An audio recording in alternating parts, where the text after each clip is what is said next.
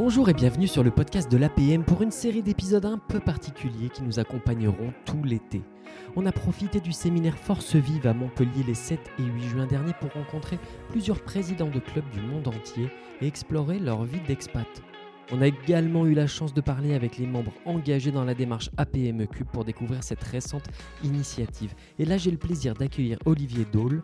On dit quoi bon, Daul, de là où il vient. Il est directeur associé de JF Hillbrand Spain et il évolue dans l'univers de la logistique. Il est président, tu es président du club Barcelona Graciosa Familia. Je n'ai pas d'accent espagnol. hein. C'est magnifique. Ah, c'est ça? Ok. Donc Barcelone. Et ben salut Olivier, bienvenue. Salut Rémi. Je suis enchanté. Donc, on va parler de, de, de de l'étranger. Toi, c'est aujourd'hui Barcelone pour encore quelques temps. Et avant, c'était quoi? Il y a eu une vie avant euh, l'APM à Barcelone et avant ta carrière à Barcelone? Alors personnellement pour moi, oui, il y a une vie, euh, une longue vie d'expatriation depuis 25 ans. Oh. Euh, français, Alsa- alsacien, bourguignon, et moi je suis dans la logistique du vin. Et donc le Ah. vin, c'est un produit qui est particulier, qui se transporte de manière spécifique, et donc j'ai vogué les flots dans plusieurs pays pour ma société depuis 25 ans. La même société. Une seule société, oui. Bravo. T'as fait quoi comme pays alors? Alors j'ai fait initialement le, le Chili, Euh, trois ans au Chili à Santiago. Euh, Après j'ai fait euh, la Nouvelle-Zélande euh, pendant six ans. J'ai fait la France, j'ai fait Singapour pendant cinq ans et maintenant Barcelone depuis trois ans, Depuis trois ans. Et tu es membre APM depuis combien de temps? Depuis dix ans. APM euh, à Beaune initialement et depuis, euh, depuis dix ans maintenant, euh, trois, trois pays et trois clubs APM. Donc à chaque fois, tu changes de club. Comment ça se passe quand on est expat et qu'on déboule dans un nouveau pays, nouvelle ville? Est-ce que c'est le premier port d'attache auquel tu, dans lequel tu atterris, le, le club APM Alors l'APM c'est la première réunion que j'ai eue quand je suis arrivé à Singapour. Euh, j'ai, euh, J'étais donc depuis euh, trois ans à la PM à Beaune et je suis allé à Singapour. Et l'animatrice de Beaune m'a dit Écoute, Olivier, il faut absolument que tu ailles rencontrer euh, la- l'animatrice de Singapour. Et donc, c'est ce que j'ai fait. Donc, la première réunion que j'ai eue à Singapour, avant mon premier jour de, mon boulot, en fait, la première réunion que j'avais le matin, c'était avec la- l'animatrice Catherine, très sympathique du club de, Singapour. Oui, parce que euh, quand on arrive dans un pays qu'on ne connaît pas, quand on est francophone, quand on est euh, cadre dirigeant, on a envie de, repères. Et, et la PM, ça a toujours été ça. On parle quelle langue à Singapour? On parle euh, anglais, on parle singlish, comme ils appellent ça. Non, non, on parle anglais. C'est le seul pays d'Asie où il y a vraiment la langue anglaise euh, comme la langue euh, officielle.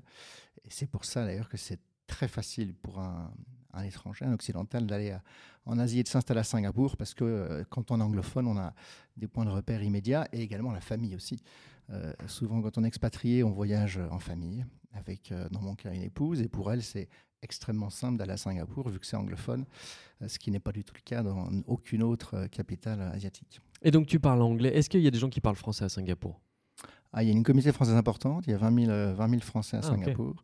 Et Singapour, c'est assez unique parce qu'il y a 20 000 Français, il y en a au moins autant euh, d'Allemands, d'Hollandais, d'Australiens, d'Anglais, d'Américains. Et donc, il y a vraiment des communautés étrangères euh, expatriées euh, sur un tout petit territoire. hein. Singapour, ça fait 40 km x 40 km.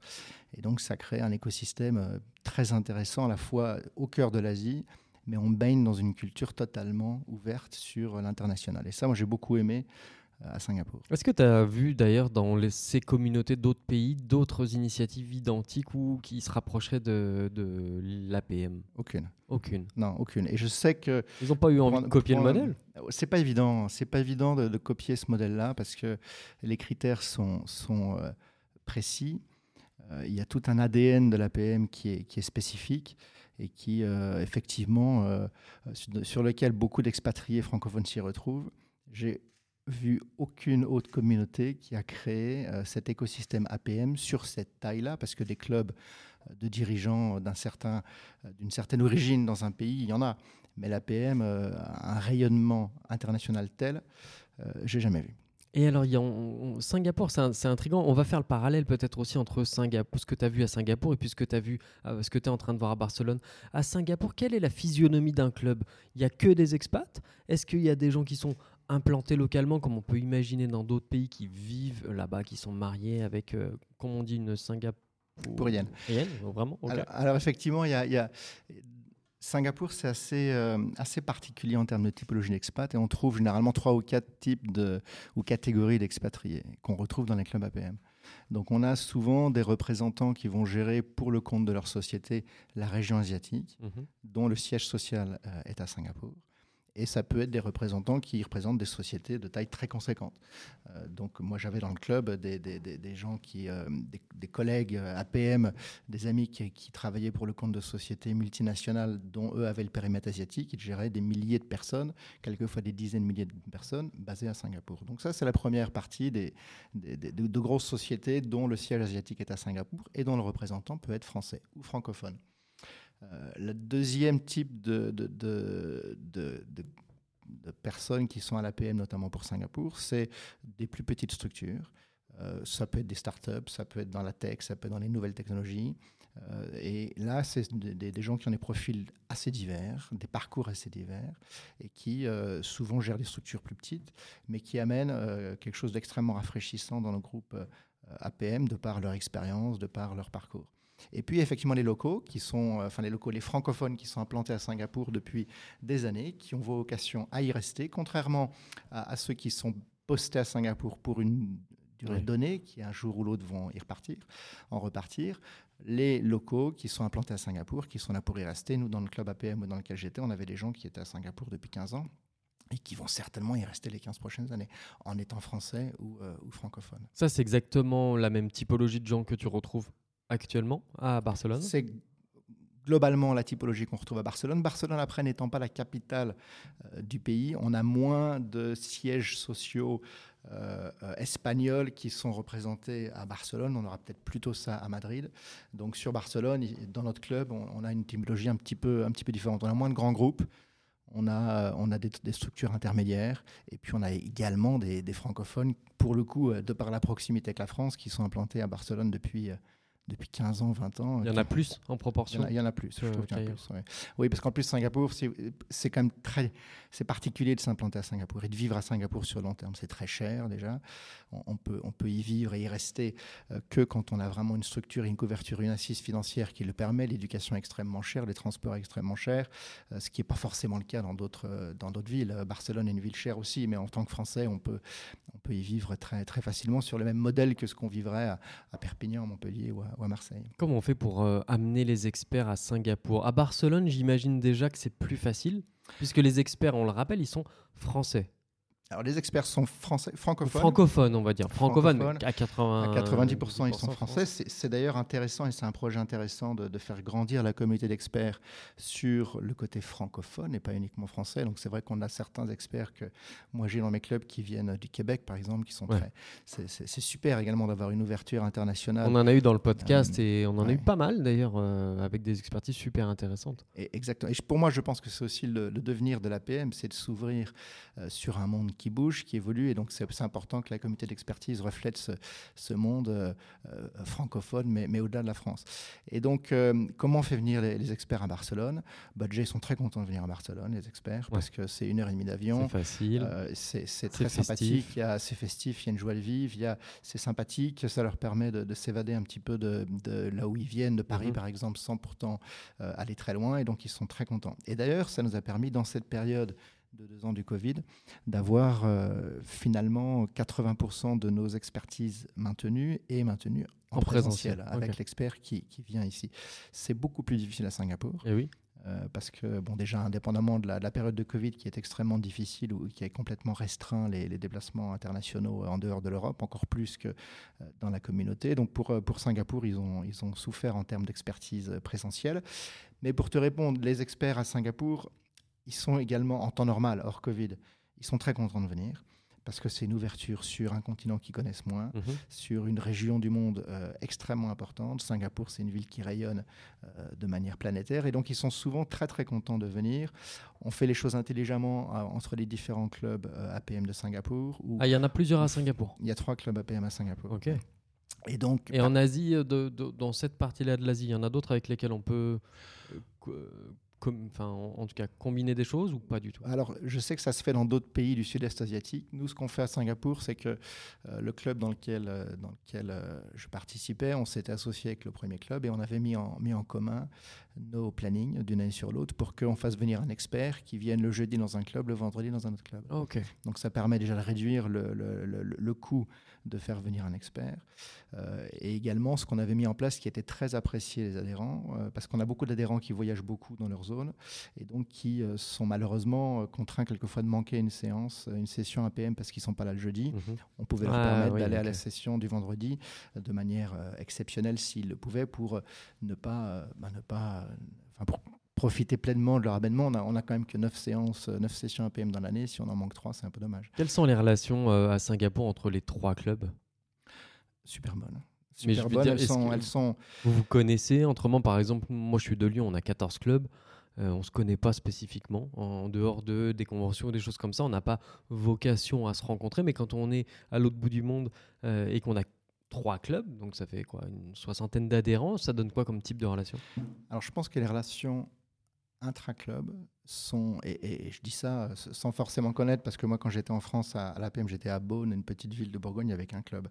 Mais je pense que les, clubs, les relations entre les clubs APM à l'étranger, et surtout à l'étranger euh, loin de la France, tel quel cas de Singapour, sont fortes, sont naturellement fortes parce que déjà la communauté française est plus petite.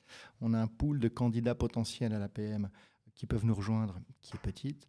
Euh, qui est petit. Donc on se connaît euh, et on a envie également de faire, de faire fructifier cet écosystème francophone de dirigeants à l'autre bout du monde. Vous faites des choses ensemble en dehors des rencontres? Oui, on fait, on fait beaucoup de choses ensemble. On fait, on fait, euh, quelquefois, on fait des rencontres partagées si on le souhaite. Ou alors la veille, si un expert un peu phare qui vient, euh, la veille, on peut organiser un événement euh, qui va combiner les deux clubs. On, peut, on fait des soirées, des soirées ensemble avec ou son conjoint. On, a envie vraiment de faire, de faire vivre l'APM à Singapour plus que tel club ou tel club. C'est vraiment c'est l'APM qui prévaut sur, sur moi je suis dans tel club et toi tu es dans un autre club. Et là, dans un an, il y a la convention. Grand retour de la convention. On est impatient à Nantes. Il y aura combien de gens de Singapour? Je ne sais pas. J'espère le maximum possible. On va se déplacer en général? on a toujours des contraintes, euh, des contraintes liées au, temps et au coût euh, du déplacement euh, depuis, depuis Singapour, par exemple, sur Nantes. J'espère que si on a 60 membres, admettons, sur les trois clubs, j'espère qu'il y en aura un tiers. Un tiers, ce serait déjà bien. S'il y a une vingtaine de membres qui peuvent venir de, Singapour à la Convention de Nantes.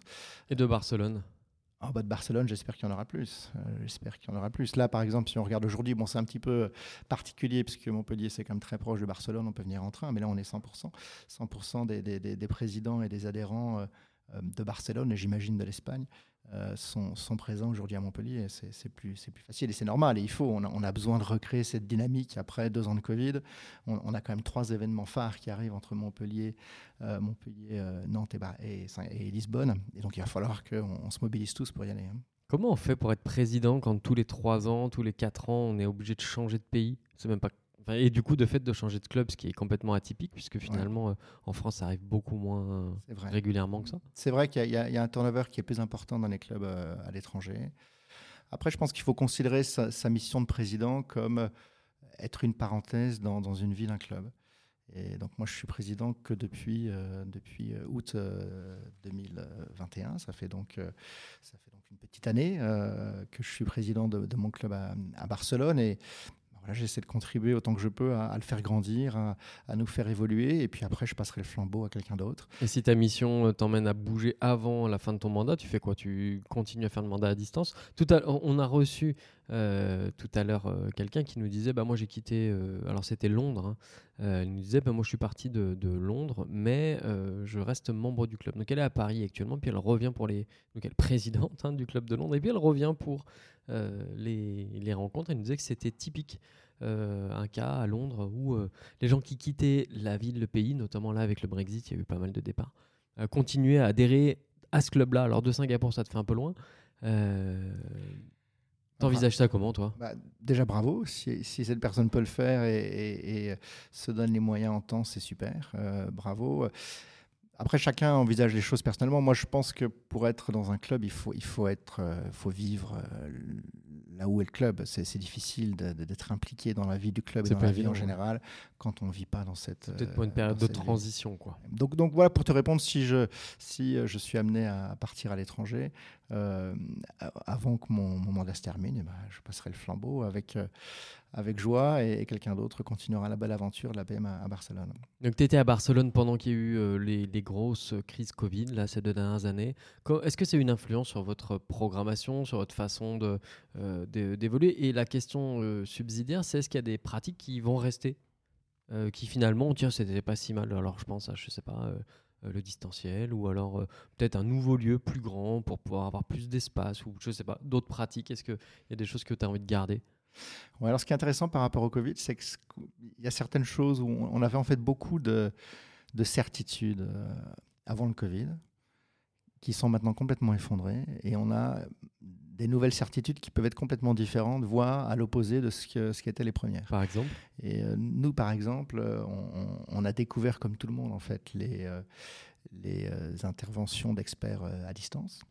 Et donc, on a, en tant que charte du club, dans la mesure du possible, hein, on a clairement maintenant défini ce, qu'on, ce qui était pour nous en tant que club, ce qui était envisageable dans le cadre de notre, de notre projet APM et ce, ce qu'on ne souhaitait plus faire. Par exemple, euh, tout ce qui est en distanciel où euh, on est chacun chez soi devant un écran et l'expert n'est pas là, ça c'est vraiment un format pour nous de l'APM dans notre phase actuelle de, grandi- de faire grandir le club à Barcelone qui est super difficile pour nous. Ouais, je crois que ça l'a été pour tout le monde. hein. Ça a été pour, pour beaucoup de personnes. Par contre, ça ne veut pas dire que le distanciel est à proscrire. On peut Non, très bien être comme on en a fait certaines séances, euh, tous ensemble euh, réunis. L'expert peut très bien être à distanciel. Si la technique est bien organisée, ça, ça peut très très bien. euh, Ok, vous avez testé ça sur des journées complètes ou Mhm. des On a demi-journées testé des, des jour- des journées complètes où l'expert était, euh, était en distanciel et on était tous réunis. Ce qui, ce qui est important parce qu'il y a quand même vraiment une, une réelle dynamique de club avec une vie de club à, Hmm. à, à partager, il y a des synergies, il y a des discussions, des échanges, il y a tout un côté social.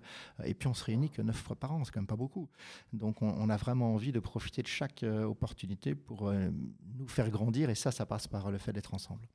Donc, euh, idéalement avec l'expert sur place, si c'est pas possible en distanciel. Mais par contre, faire ça chacun chez soi devant son écran, après peut-être que malheureusement on y sera contraint Hmm. euh, une nouvelle fois, mais si, si on peut le faire, on, on le, on le fera plus. Est-ce que vous êtes euh, plus sensible que d'autres euh, clubs? Alors toi, en plus, tu es dans les métiers de la logistique. Euh, on parle énormément, énormément des enjeux climatiques, des enjeux RSE. Euh, comment ça se passe? Parce que là, on voit bien qu'il y a une forme... Bon, on est un peu le cul entre deux chaises, euh, si je peux me permettre, euh, avec d'un côté l'envie d'avoir les experts qui viennent. Alors quand je suis à, quand je suis à Barcelone, ça va. Quand je suis à Singapour, euh, les faire venir en présentiel. Et puis en même temps, bah, il y a l'impact écologique de tout ça. Est-ce que c'est des sujets que vous abordez au sein du club, avec la maison de l'APM, ou est-ce que c'est pas encore trop des thèmes sur le haut de la pile? C'est des thèmes qui sont récurrents de plus en plus. Je pense qu'à Barcelone, on, est, on, est, on, on peut tous s'améliorer, on a tous des choses à, à réfléchir. Moi, j'aime beaucoup l'idée de, quand il y a plusieurs clubs dans une ville en dehors de la France, de réfléchir avec l'autre club Mhm. pour faire des expertises communes. Et je pense vraiment que c'est c'est, euh, c'est une idée qui est simple qui, est, et qui coche toutes les cases. Ouais. C'est écologique parce qu'on fait venir un expert pour deux, deux expertises, selon disponibilité de l'expert évidemment, mais on fait venir un expert pour deux expertises. C'est, donc il y a une empreinte écologique qui, est- qui est bien moindre. Il y a- économiquement, c'est, plus, euh, et c'est, plus- c'est mieux pour la maison de la PM et donc pour tout le monde. Et c'est de surcroît beaucoup plus euh, probant quand on est à l'étranger, euh, loin. Quand on est effectivement à Singapour, pour nous, ça fait, ça fait absolument du sens, plutôt qu'il y ait un expert qui revienne dans notre club et peut-être que trois mois après, qu'il vienne à, nouveau à Singapour pour l'autre club. Enfin, ça, défie toute, euh, toute logique économique et écologique. Donc c'est important qu'on continue ça. A- Après, je pense qu'il faut également reconnaître que le principe même pour moi de l'APM, c'est partager des expériences entre des experts et des adhérents. Et ça, on peut le faire en présentiel. Il faut qu'on le fasse en présentiel. Je, je- je pense que si l'APM, pour des, pour des raisons certes légitimes, disait ben voilà, les clubs à l'étranger, on va passer en 50-50, 50, euh, 50% experts présentiels et 50% en distanciel, je pense qu'on perdrait euh, une notion pour moi très forte et fondamentale de, l'APM qui est le partage d'expériences, l'échange en direct. Et- Une des pistes qui pourrait être euh, aussi envisagée, c'est de recruter des experts locaux. Et du coup, bah, il y a quand même la question de la francophonie de l'expert qui pourrait peut-être même être questionné s'il y a d'autres enjeux qui prennent le pas. Est-ce que toi, dans ta carrière, tu as vu ou tu t'es dit, ah tiens, tel intervenant local quand tu étais à Singapour ou ailleurs, ça serait vraiment top de le faire rentrer dedans, mais c'était pas possible? Alors c'est une excellente remarque. On, a à Singapour déjà eu recours à certains experts locaux parce que l'expert euh, initialement prévu qui devait venir n'a pas pu venir ou n'a pas mhm. pu se déplacer ou a eu un empêchement. Donc on a fait appel à, un ou deux experts locaux, francophones, toujours dans, dans, le, respect de ce que l'APM est censé être actuellement, tout du moins. Et c'était très très bien. C'était très très bien et je pense qu'on peut tout à fait envisager euh, une, un, schéma à l'avenir sur lequel on solliciterait des experts locaux francophone. Je pense que la francophonie, après, c'est une vaste question. Est-elle indispensable à l'APM quand on est dans un club à l'étranger où 100% des membres parlent anglais, on, peut, on peut se questionner. Je pense qu'il faut que le socle de l'APM euh, reste, euh, garde une identité euh, francophone. Après, moi, je ne suis pas du tout contre à ce qu'on fasse intervenir un, tel ou tel expert sur une thématique très précise. Si ça se fait en anglais et que les, les membres du club n'ont pas de problème, moi, je ne vois, pas de, je vois pas de complications avec ça. Quelle expertise t'aurait bouleversé au point que tu l'aurais vécu dans un pays et tu aurais envie de la faire revivre au club dans lequel tu aurais atterri à nouveau? Oh, Il y, a tellement d'expertises euh, qui m'ont marqué. Il y en a peut-être deux qui, m'ont vraiment euh, euh, impacté. Une par le, le, le, côté époustouflant de l'expert ou il s'appelait, je ne sais pas si le joueur expert Axel Boucher sur le, la, il est là, la, démarche. Il est là avec Gwendal, son fils, qui maintenant a repris le flambeau. sur la démarche où là, il y a un côté bluffant sur la, capacité d'analyse et de, euh, donc, donc de la démarche. Et après, mhm. en, découle toute une, toute une discussion sur, euh, sur qui tu es. Mhm. Qui tu es au fond de toi, qui tu es euh, au, travers des 15, 15 pas que tu as fait aller-retour. Donc, ça, c'est une, une expertise impactante même si elle est difficile à, mettre en pratique après. Et puis, euh, il y, a énormément d'autres experts. Je n'ose pas trop en nommer parce que je voudrais. Il y en, avait une deuxième. Tellement. La deuxième que je renommais, c'était Thierry Batelet euh, sur la rhétorique. Euh, déjà, c'est un, personnage extrêmement, extrêmement brillant et qui maîtrise son sujet de manière tellement naturel que c'en est déconcertant. Et, là, pour le coup, il y a une mise en pratique personnelle que chacun peut faire dans son quotidien qui est... tu réécris ton propre storytelling, hein, c'est ça Exactement, exactement. Mon il, ancien associé l'avait fait, il m'en avait parlé. Et c'est ça, pour moi, la PM, c'est ça qui nous fait revenir à chaque fois. C'est, on n'en sort jamais indifférent. Quelle que soit l'expertise, c'est... Ah, une fois, ça va nous faire grandir, une fois, ça va nous faire réfléchir, une fois, ça va nous remettre en cause, une fois, ça va nous dire, tiens, j'avais jamais vu ça comme ça. Et, à chaque fois, il y a quelque chose. Il y a quelque chose qui peut être d'un degré différent ou d'une profondeur différente. Mais je suis jamais sorti d'une réunion euh, APM en me disant tiens là vraiment j'ai perdu mon temps. Jamais. Ça fait dix ans que j'y suis. À chaque fois, je me suis dit que j'ai super bien fait de faire l'effort euh, de m'organiser pour pouvoir y aller parce que vraiment ça valait le coup. Est-ce qu'avoir Olivier dans son club APM, ça facilite l'accès au vin français de bonne qualité quand on est à l'étranger? Je vois que Rémi aime le vin. Ça, peut. Alors nous, on est dans la logistique du vin, donc on ne l'achète pas et on ne le vend pas, mais effectivement, ah, tu on ne fais que le transporter. On a développé une expertise pour le transporter. Oui, parce que le vin, c'est un produit euh, dans le cadre du transport sur le grand export qui est très spécifique qui est fragile, c'est du verre, c'est sensible à la température, à l'humidité, c'est un, produit qui ne voyage pas librement, il y a des droits et taxes, il y a une, mmh. expertise douanière à, maîtriser, c'est un produit qui vaut cher, donc qui est sujet au vol, donc, euh, donc il y a tout un écosystème à, à créer pour le transporter dans des conditions optimales. J'ai la chance de travailler pour euh, pour, euh, dans, une, dans une petite niche qui est celle-ci, où on est, un, on est un gros chien. On est un gros chien dans une petite niche, on est, on est leader mondial de ce petit créneau, mais on est, on est fier de l'être et on ouvre une nouvelle page de notre histoire. On, est, on vient d'être acheté par une belle société qui est DHL.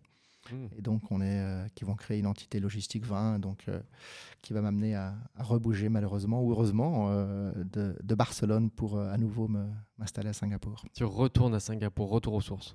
Exactement. Donc, je dis malheureusement parce qu'on a passé que trois ans à Barcelone et, et c'est une belle ville et on aurait bien aimé poursuivre l'aventure personnellement, mais professionnellement, c'est très, très, c'est une belle opportunité pour nous de retourner à Singapour et on est content en tant que famille. J'ai deux enfants qui sont nés à Singapour. Une femme qui aime autant que moi Singapour, donc on va y retourner avec, avec bonheur. Et je vais également retourner à, à, mon club Singapour. Tu changes pas de club pour l'occasion? Non, ben non, non, je, vais y retourner. J'espère qu'ils m'accueilleront avec, avec joie. Je, je, vais devoir passer le process de cooptation. Vraiment? comme, comme, oui, comme tout le monde. et, mais je vais être super content d'y retourner. Oui. Et eh ben euh, là-dessus, dis donc, ouais, c'est un joli euh, effet boomerang là, c'est chouette. Et donc citoyen du monde, quoi, Olivier, citoyen du monde. Bah, comme beaucoup, hein, on est tous un peu citoyens du monde, euh, et, je pense qu'on va avoir de plus en plus de citoyens du monde à l'avenir. Donc Bon, bah que la PM amène sa pierre dans tout ça. Un grand merci pour cet échange. Qu'est-ce que tu as envie de dire à tous les jeunes justement qui se posent des questions, qui se posent la question de la carrière internationale et de passer ce pas-là là? Qu'est-ce que ça apporte alors? Bah, Je leur dirais sauter le pas sauter le pas, ça, ça, ça apporte une ouverture, ça apporte une curiosité, ça apporte une vision de la France qu'ils n'auraient jamais s'ils restent en France. Moi, je vois la France comme, comme je l'ai jamais vue, euh, comme tout le monde, et, euh, qui, vit à l'étranger ou qui a une parenthèse de sa vie à l'étranger. Donc, euh, je pense qu'on apprécie son propre pays comme jamais. Et en plus, on s'ouvre vers des cultures, des gens euh, qui sont nouveaux et on a beaucoup à apprendre. Donc je pense que c'est une école euh, d'humilité. Et puis c'est un beau parcours euh, personnel et professionnel que de vivre une parenthèse ou une partie de sa vie ou toute sa vie, pour ceux qui le souhaitent à l'étranger. Donc sautez le pas, mais n'oubliez pas d'où vous venez. Un grand merci Olivier et à bientôt si on passe à Singapour alors. Avec grand plaisir. Merci Rémi. À, bientôt. Salut.